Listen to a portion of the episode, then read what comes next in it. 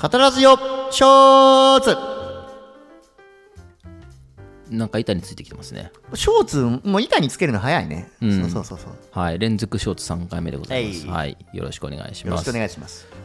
いや前回ねあのサウナの話したじゃないですかはいはいしましたねやっぱ循環器的な目線で見るサウナはやっぱ面白いね面白いね、うんまああくまで言ってるけど医者としての俺は、うん医者のペルソナをかぶった俺は、サウナを勧めてないからね そこでそこだけはリスナーの皆さんちょっと気をつけてあの別に俺どう気をつけていいかそう分そうかんないあけどのももしかしたら俺患者さんののリスナーもいるかもしれないけど、うんうん患者さんに今言っとくとサウナできればあんま入んないでくださいねうんうん、 OK というわけでこれからの弁論を進めていきましょはい、ということですけど山上さん実はねサウナを自宅にお持ちであるというふうに聞いておりましてですねこれどういうことですかうあね僕テントサウナ持ってるんですよおあーテントサウナって分かりますいや僕は分かりますけど一応ね、リスナーのためにも説明してもらいましょうかあはいはい、テントサウナって、あのサウナってやっぱこうどっか施設に行かないと入れないって思うじゃないですいかや思ってますよそう、うんだからそれが嫌でうんもう自分の好きなとこで整いたいっていうふうにあら思うことはない、いやもちろんありますよあそうそうそう、うんだから河原とかに、はいはいはいもう俗に言うテントの側みたいなものをと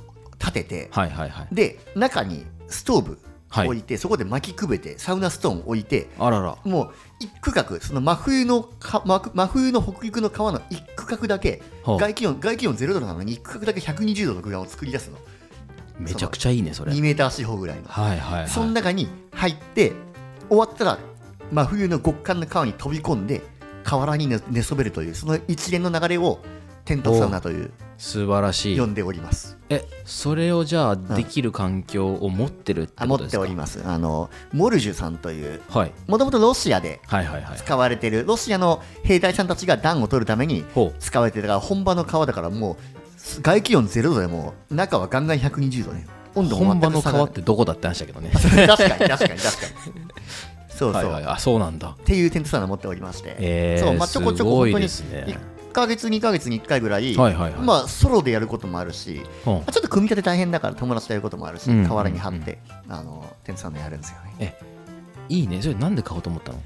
でそれはね高いでしょだっていや実はそれなんで買おうかと思ったかというと もともときっかけは YouTube でほうあのほらサウナの伝道師みたいなうん芸人がいるじゃないですか、あの藤森慎吾さんっていう、はいはいオリエンタルラジオのいらっしゃいますねあの人がそのどこだったかな山梨かどっかにテントサウナ張ってあの相方の中田敦彦さんを、ういんやあっちゃんは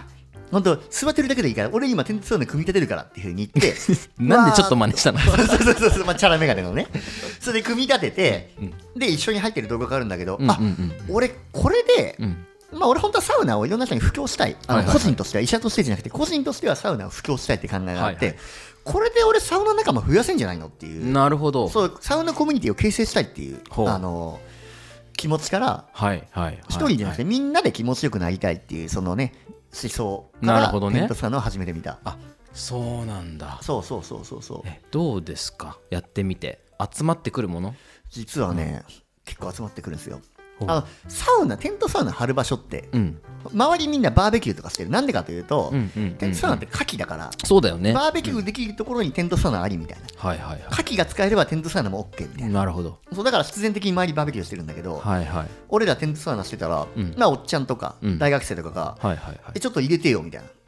感いいじでねこう来るの、いいねであ全然いいよみたいな感じでいうんで入ってみんな気持ちよくなるんだけど、うんうんそこでなんかね物々交換バーターみたいなことが行われてほうほあ肉あげるから入れてよみたいな、うはいあはのバーベキューしてる人たちが、うんなんか別にいいのにと思いながらだから完全に俺たちはその河原の王というかそのその河原河原の王そその河原におけるイニシアチブみたいのをええ我々が完全に取ってその河原もう完全にここの河原の派遣は天童サウナ持ってる山上が取ったみたいな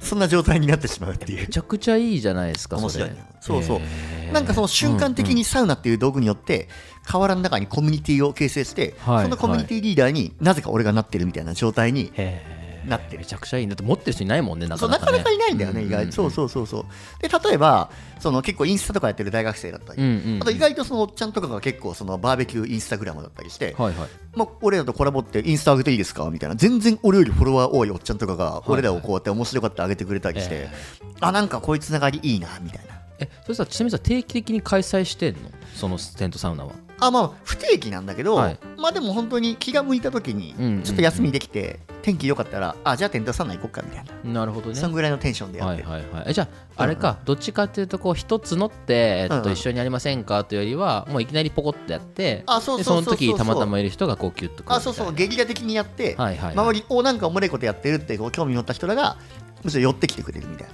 最高じゃんそうそうそうだからすごいいいあの優しさでできてる環境いいですねそうそうそうそうなんか遠征もしてるらしいじゃないですか、ああそうそう遠征しててどこ行ったんだっけ、まあ俺石川県にいるんだけど、福井のはい九頭竜川沿いのクズ流が出た角原園地って勝原って書くんだけどそこがもう本当うにん四字熟語でもう三子水明ほうもう山三子水明明鏡水水はいまさにもう山に囲まれて水が止まってる本当にそんなような環境があってへもうーそこでやると、うんうんうんいや